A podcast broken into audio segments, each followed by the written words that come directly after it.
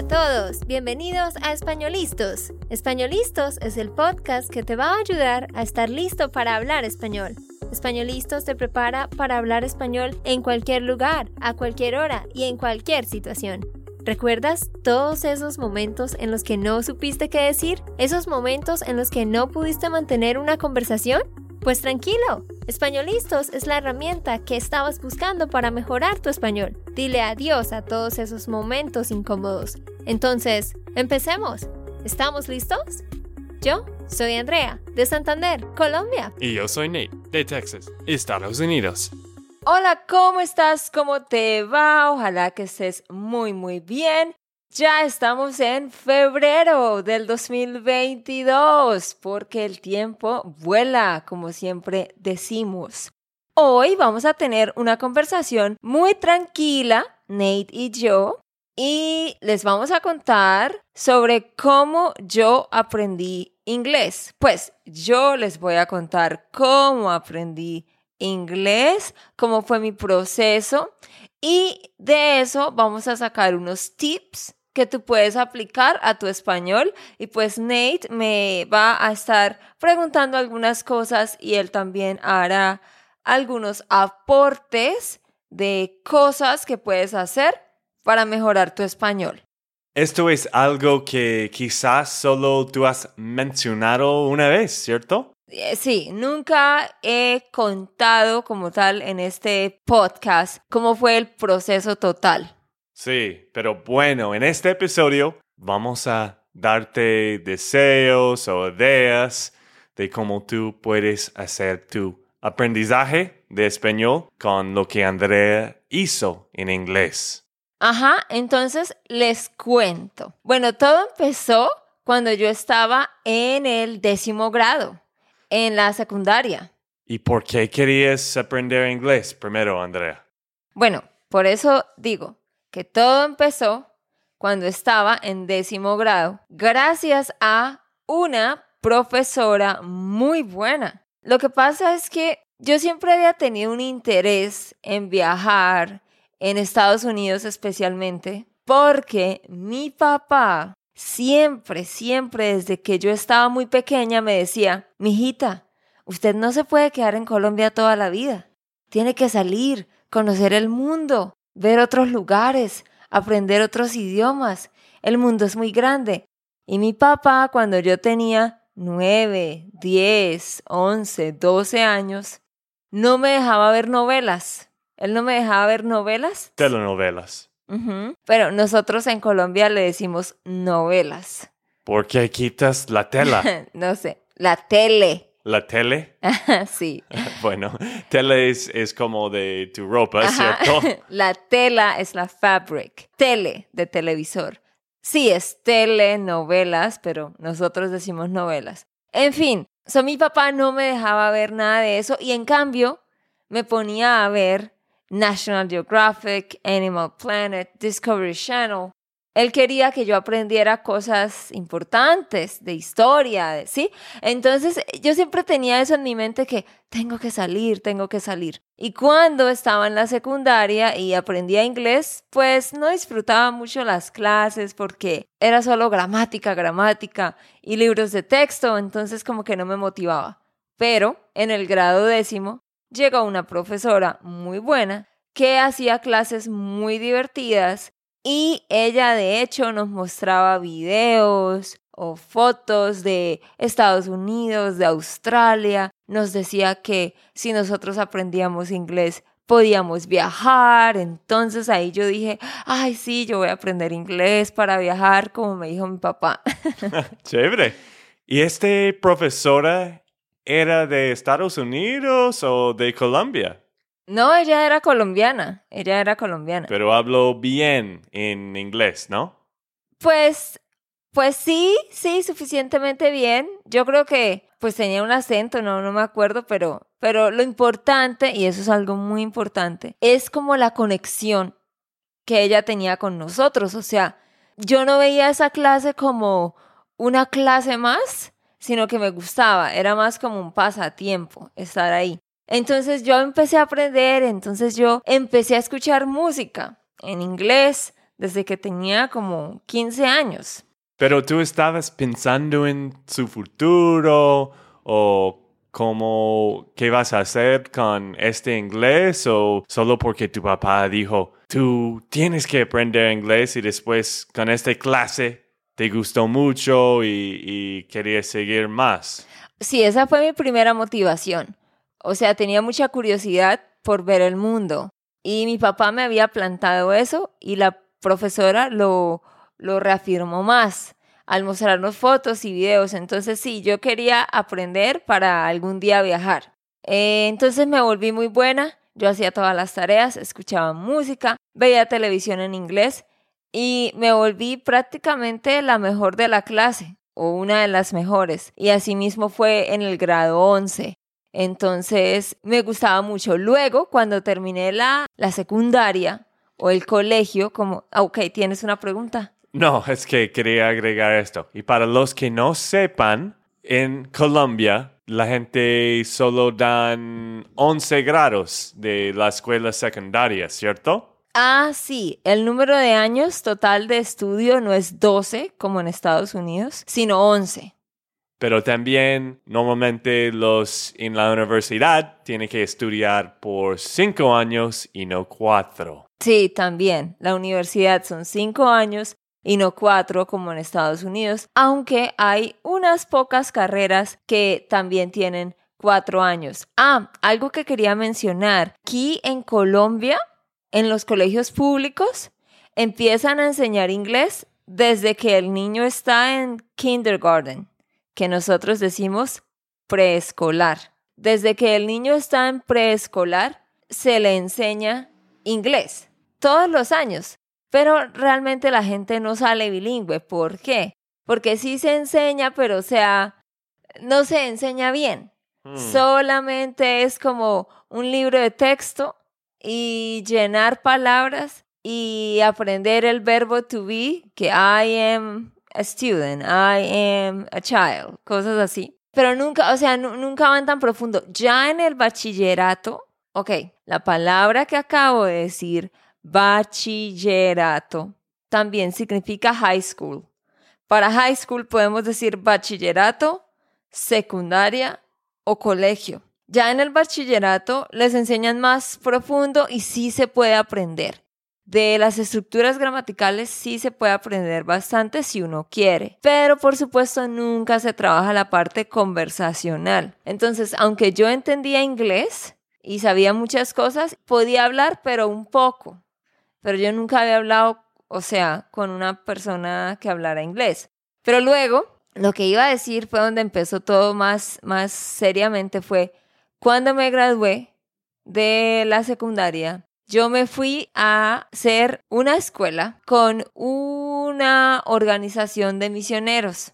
Es como una, como una universidad cristiana que hace cursos y semestres para aprender cosas de Dios. Entonces yo me fui por seis meses y allá uno de mis compañeros era alguien de Norteamérica. Entonces, y venían profesores norteamericanos que hablaban en inglés y teníamos alguien que interpretaba las clases. Y eso para mí fue fascinante, fascinante, fascinante. Entonces yo quería ser una intérprete. Mm, ok, ok. ¿Y cuántos años tenías en este momento?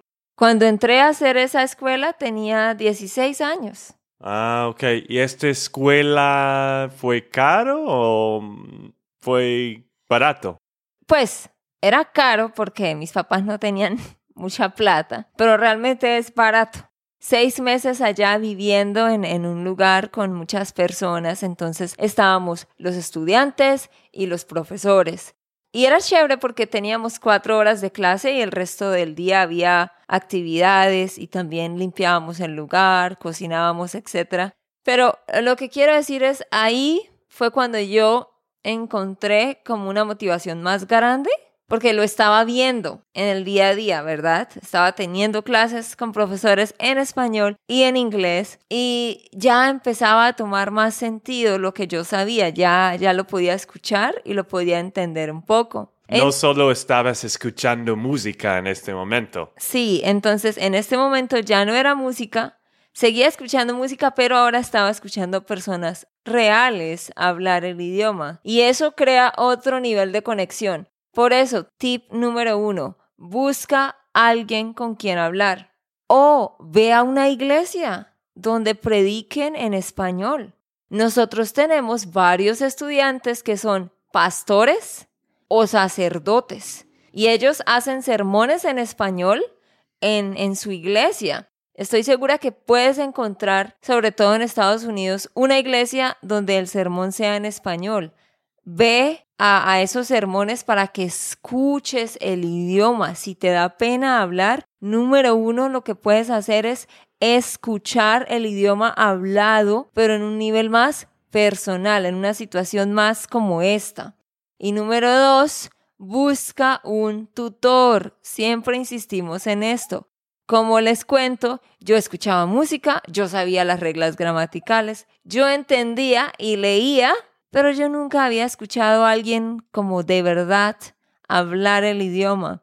Entonces, número dos es hablar con alguien, buscar un tutor. Sí, exactamente. Y también, pues, si no quieres escuchar sermones, está bien. Hay también como TED Talks en español. Bueno, ahora con YouTube hay bastante videos de personas hablando, políticos. Hay buenas películas de España, de México, Colombia, de todas partes, ¿no? Pero algo más que quería agregar. Yo sé que tú, tú has dado dos buenos tips pero algo que es muy importante. ¿Qué es lo que tú encontraste? Tú encontraste un gran porqué. Ajá, una gran motivación. Una gran motivación. Y esto es como siempre decimos. Si tú no tienes una gran motivación. Motivación. motivación. Ah, no sé por qué esta palabra es tan raro para mí. Si tú no tienes esto, no vas a continuar o vas a terminar tus estudios en, un momento. Por eso, tienes que decidir por qué realmente quieres aprender español. ¿Quieres hablar con tus suegros? ¿Quieres viajar en el mundo latino? ¿O pues quieres mejorar su carrera en español? Tienes que decidir y tienes que tener un gran porqué. Exactamente. Entonces, para mí esa experiencia me hizo ver que yo podría ser una intérprete aquí en esta escuela. Entonces, si aprendo, podría comunicarme con estas personas que puedo notar que saben sobre muchas cosas que yo no sé y luego puedo ayudar a mis compañeros interpretando. Entonces, esa fue como mi primera gran motivación.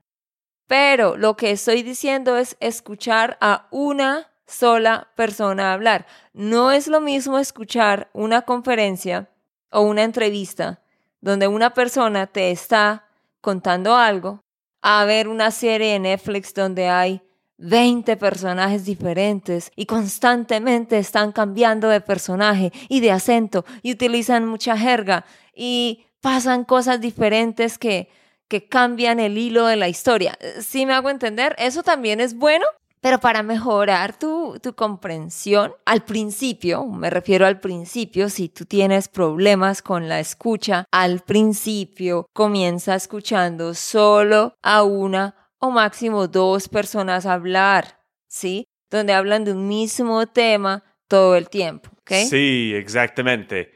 Si tú tratas de ver una película en este tiempo, cuando estás empezando un intermedio bajo o menos como un principiante, va a ser re difícil, ¿no? Y pues sí, va a ayudarte un poco, pero mejor escuchar solo una persona. Muy buen consejo. Ajá. Entonces, tip uno, escuchar a una o máximo dos personas hablar. Tip número dos, encontrar un tutor para que hables tú con esa persona y no esperes a ser perfecto para hablar. ¿Ok? Porque siempre vamos a seguir aprendiendo. Tienes que hablar, usar lo poco que sepas. Bueno, ya tuviste las ganas o tenías las ganas, ¿no? En esta escuela un poco más de motivación. ¿Dije bien? Sí. Bueno, ahora sigue con la historia. Ajá. Entonces, cuando yo estaba ahí, eh, escuchaba a estas personas y a mí me gustaba mucho leer. Y cuando yo leía, yo sacaba palabras de vocabulario nuevas o de repente frases como, por ejemplo, you don't know what you're missing out on. Como cosas así, como toda esa expresión, yo, "Mm, ¿qué significa? Entonces, yo tenía un cuaderno, un notebook, donde lo tenía dividido en dos partes. La primera parte era vocabulario, la segunda parte expresiones. Así que cada palabra que yo encontraba o expresión la escribía y también intentaba buscar el significado. Pues del vocabulario lo encontraba, pero de las expresiones buscaba el significado, pero a veces no entendía. Entonces, mientras yo estaba allá, yo leía libros, sacaba vocabulario y me sentaba con mi amigo, que era estadounidense, a hacerle las preguntas sobre las expresiones que no entendía y entonces él me explicaba. Así que tip número tres, cuando leas, sí, es, es bueno leer y entender por el contexto en general, ese es un buen ejercicio. Pero si tienes más tiempo y puedes ser más intencional con tu lectura, subraya, highlight, subraya y encierra en un círculo, circle, las palabras o expresiones nuevas, ponlas en un cuaderno y con el tutor que tienes o si tienes un amigo, pregúntale qué significa esto, cuándo puedo usar esto, cuándo puedo usar lo otro. Sí, como muchos saben, Andrea era muy juiciosa, ¿no? En esta edad. ¿Por qué eras tan juiciosa en esta edad de 16? Siempre he sido juiciosa. Sí. Es algo en tu cerebro, algo de tu familia, ¿no? No, no, no, es que yo siempre, pues no quiero echarme flores. I don't want to praise myself. No quiero echarme flores. Pero ya que estás preguntando, tanto mi mamá como yo, o sea, yo creo que lo heredé de mi mamá. Fuimos muy buenas estudiantes. Hay niños que sencillamente son buenos estudiantes, les gusta estudiar. Y yo eso se lo debo a mi mamá, porque mi mamá me puso a estudiar desde que yo tenía cuatro años. Yo aprendí a leer cuando tenía cuatro años y a escribir cuando tenía cinco. Mi mamá era mi profesora. Entonces ella me enseñaba muchas cosas y ella me creó un amor por aprender. Yo creo Mm. que viene de ahí. Ah, ok.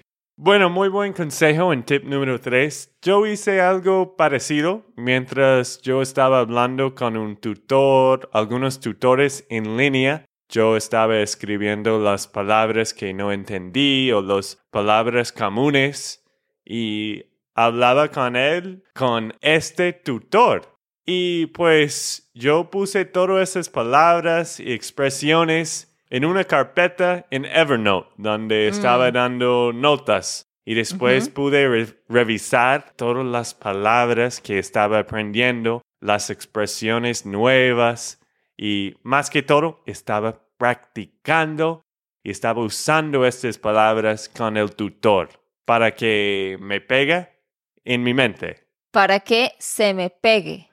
para que se me pegue.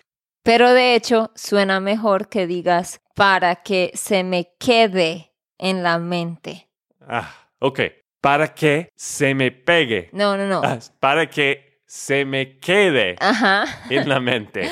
Tú quieres, en inglés tú estás pensando, so that it sticks to my head or mine. Exacto. Sí, stick es pegar. Y sí lo puedes decir así, la gente entiende. Pero no, suena más natural para que se me quede en la mente. Uy, este quedar, ¿no? Bueno, Muy sí, útil quedar. sigamos. Sí, después de ese tiempo, en ese tiempo cuando yo estaba allá, tenía que enseñar, enseñarle cosas a niños pequeños. Entonces, pues yo les enseñaba inglés, los colores, los números, los animales. Parte de este proceso era servirle a la comunidad. Entonces nosotros íbamos a colegios y hacíamos actividades con los niños. En todo eso yo me di cuenta que a mí me encantaba enseñar. Yo me di cuenta que esa era mi pasión. Fue allá en Jukun. Mi plan era salir de la organización misionera y luego irme a la universidad a estudiar ingeniería química, porque a mí me gustaba mucho la química. Pero estando allá me di cuenta que no, que mi pasión era enseñar.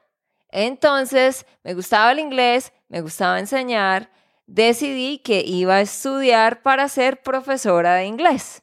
Ya no querías ser una traductora en este momento. No, no, también. O sea, lo que yo pensé fue, ah, mejor en la universidad voy a estudiar licenciatura en inglés y así puedo trabajar como profesora de inglés, como intérprete y también como traductora de documentos. Ah, esa es otra cosa. Esa es otra cosa que iba a decir. Eh, siguiente cosa, número cuatro. Y esto es para los que son más estudiosos. A mí me encantaba traducir. Yo me sentaba, cogía un texto en inglés y lo leía y lo empezaba a traducir en otra hoja en español. ¿sí? En el idioma en que estoy aprendiendo, inglés, veía el texto y lo traducía a mi idioma. Y luego lo ponía en el traductor en internet para ver si sí me había quedado bien traducido.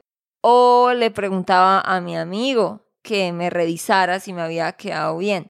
Esto te pone a pensar en las palabras y las estructuras gramaticales en otro nivel. Y realmente cuando aprendes algo ahí, eso se te queda en la mente y no se te olvida.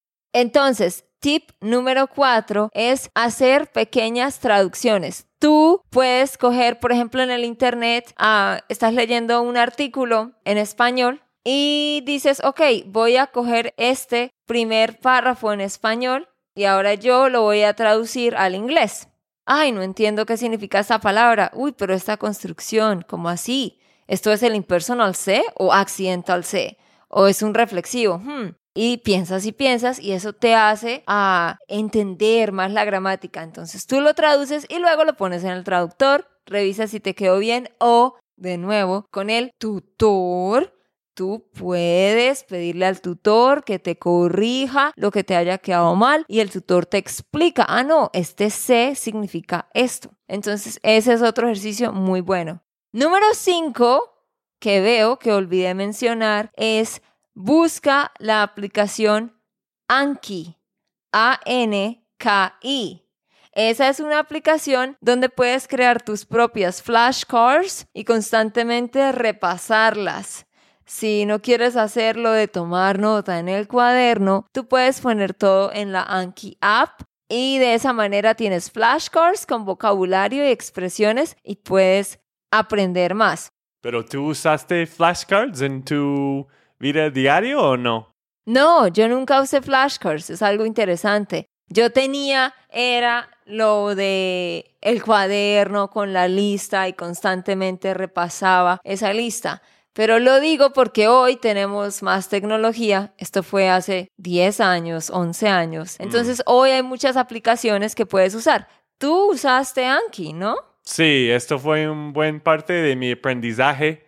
Cuando tuve mucha motivación, yo estaba usando Anki mientras estaba esperando en una fila o cuando tenía tiempo libre. Normalmente hoy en día la gente usa para WhatsApp cuando tiene tiempo libre o los ah, juegos. sí, o las redes sociales, pero yo quité todas estas redes sociales y estaba muy juiciosa usando Anki. Juicioso. Juiciosa. Juicioso. Ah, sí, en mi caso, juicioso. A propósito, para los que no sepan esa palabra, ¿qué significa? Porque ya la hemos usado como cuatro veces en este episodio. No sé si la digan en otros países, pero aquí en Colombia es muy común. Una persona juiciosa, una mujer juiciosa, un hombre juicioso, es alguien que es como well behaved, y muy educado y muy responsable y buen trabajador, buen estudiante, enfocado en las cosas. Así que se puede utilizar en todos esos contextos y se deletrea J U I C I O S O. ¿Listo? Listo. Bueno, sigamos con la historia. Tenemos un poco menos de cinco minutos más. Eso es lo principal. Ya después de eso, entonces salí y estudié en la universidad por cinco años para ser profesora de inglés. Así que todas mis clases eran en inglés. Estudié la gramática del inglés con diferentes libros y los profesores todos nos lo hablaban en inglés. Y ahí fue cuando ya tomó más forma mi aprendizaje. ¿Por qué? Porque ya los profesores nos dieron otros métodos para aprender un segundo idioma. Entonces ahí fue cuando empezamos a ver shows en inglés y veíamos Friends principalmente. Entonces veíamos Friends en inglés con los subtítulos y luego de ahí la profesora nos explicaba diferentes expresiones o palabras que habían dicho en el episodio y los aprendíamos y luego hacíamos ejercicios con eso. Entonces, ¿qué debes hacer? Ver series o videos de blogs. Nosotros tenemos muchos de esos en nuestro programa, como nuestros estudiantes habrán visto. Tenemos videos de viajes, documentales, entrevistas, videos de 10, 15, 20 minutos, donde tú los ves con subtítulos y la idea es que tomes nota de cualquier expresión o palabra nueva que veas. Yo hacía eso en la universidad todo el tiempo y con eso aprendí muchísimo. Entonces, ¿qué puedes hacer? Eso, si ves un episodio de una serie, trata de pausarlo y tomar notas de las frases y expresiones nuevas y después con tu tutor le preguntas, bueno, ¿qué significa esto? Escuché esto en el episodio, ¿qué significa? Bueno, esto es interesante para mí porque yo también usaba Friends Mm, para aprender español, pero obvio que esta serie fue en español, fue dubbed en español, Fue doblada. fue doblado en español y también usé subtítulos en español. Y Friends es una muy buena serie porque la verdad tú puedes saber todo lo que está pasando solo con las expresiones de los actores y la serie es muy fácil de seguir sin sonido. Así que puedes entender todo el contexto. Es una muy buena serie para empezar para los que están en como intermedio, en un nivel intermedio. Sí, para los que están ahorita luchando con poder entender lo que se dice y de verdad saber el contexto general y poder aprender con eso, eh, esa sería una buena serie. Pero no importa en qué nivel tú estés, siempre ver videos. En lo posible yo recomiendo para este ejercicio mejor que sean cortos. O sea, si ves una serie, el episodio quizás es 40, 50 minutos. Es muy difícil que puedas pausar cada rato y tomar notas. Entonces con las series, pues Puedes solo enfocarte en ver el episodio y seguir los subtítulos, pero si puedes buscar videos en YouTube donde hablen de un tema específico por 10 minutos y lo pausas y vas tomando nota de las cosas nuevas. Mm, listo. Bueno, en ese tiempo ya, ya hemos terminado el podcast, pero en este tiempo tú encontraste con alguien muy importante, ¿no? Bueno, eso ya es otra historia y ese es el último tip número 7. Hacer intercambios de conversación con nativos. Tú necesitas tener un tutor con quien aprendes de gramática, quien te explica muchas cosas y te corrige. Pero aparte de eso necesitas tener conversaciones naturales, no importa que cometas errores, con otra persona. Y lo mejor es encontrar a alguien que esté aprendiendo el idioma que tú sabes. Intercambios de conversación. Para eso recomendamos conversationexchange.com. Es una página web gratis donde creas un perfil y puedes encontrar personas que aprenden tu idioma y así hacen un intercambio. Eso te ayuda a ganar más fluidez, pierdes la pena de hablar, te da más confianza y estás hablando aunque cometas errores. Y sí, ahí fue donde yo conocí a Nate. Cuando estaba en la universidad empecé a usar ese programa y hablaba con muchas personas y eso me ayudaba muchísimo, muchísimo.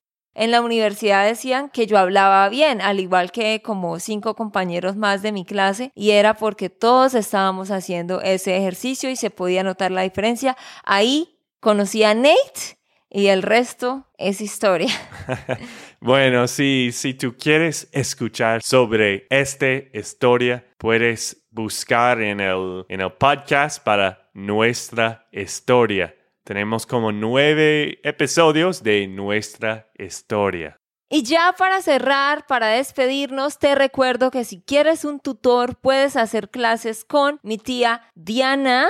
Mándanos un correo a andrea at spanishlandschool.com y ahí te vamos a dar la información de las clases con ella. Es colombiana, habla muy parecido a mí, así que podría ser una muy buena tutora para ti. Manda un correo a andrea at spanishlandschool.com. Ok, esto fue todo por el episodio de hoy. Esperamos que les haya gustado y que hayan aprendido. Y recuerda, si sientes que estás listo para aprender español, solo da un clic en Español Listos. No olvides dejar tus comentarios de lo que te gustó y los temas que quieres que tratemos. Suscríbete y déjanos tus reseñas. Españolistos les dice chao chao y hasta, la próxima.